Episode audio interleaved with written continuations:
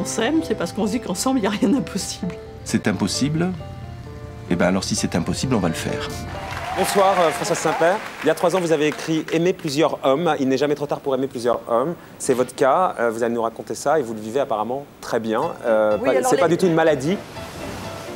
Vous, vous dites, c'était mon mari est dans ma vie depuis après, elle a 33 ans, mon premier amant depuis 28 ans, deux autres depuis 22 ans et le dernier depuis un an. Non, non, mais je crois surtout que si on parle de trahison, d'infidélité, de mensonge, c'est comme ça que les trois quarts des gens le voient.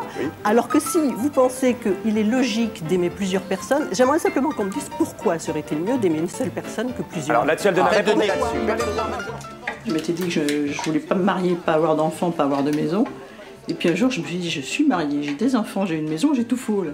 Et ça me, ça me pesait. J'ai même eu une période très bizarre où, quand j'allais faire les courses avec le, le caddie dans le supermarché, j'avais l'impression de ne pas être dans ma vie.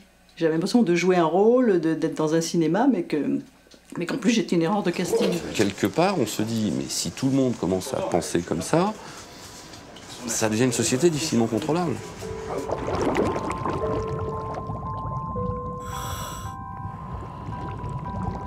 Ce que m'aura le plus appris cette vie, c'est ne croire rien de ce que tu n'as pas personnellement expérimenté.